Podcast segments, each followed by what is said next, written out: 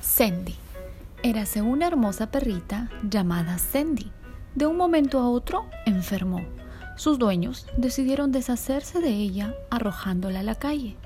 Sandy, sola y abandonada, cojeaba buscando el camino a casa, pero jamás lo encontró. Pasaron cerca de dos semanas. Sandy, cobijada entre cartones viejos, hambrienta y sedienta, recordaba los bellos momentos que pasó junto a sus dueños y a los hijos de ellos. Sandy lloró al recordar y llorando se quedó dormida. Temprano por la mañana despertó en un bello jardín cobijada en una linda casita de madera.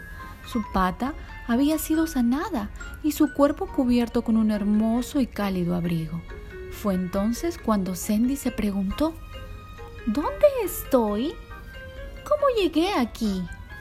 Salió de su casita, vio muchos niños jugando, riendo y cantando. Todo era mágico. Sandy lloró de alegría, moviendo la colita. Sandy supo por fin que alguien la amaba en verdad. Y colorín colorado, este cuento ha terminado.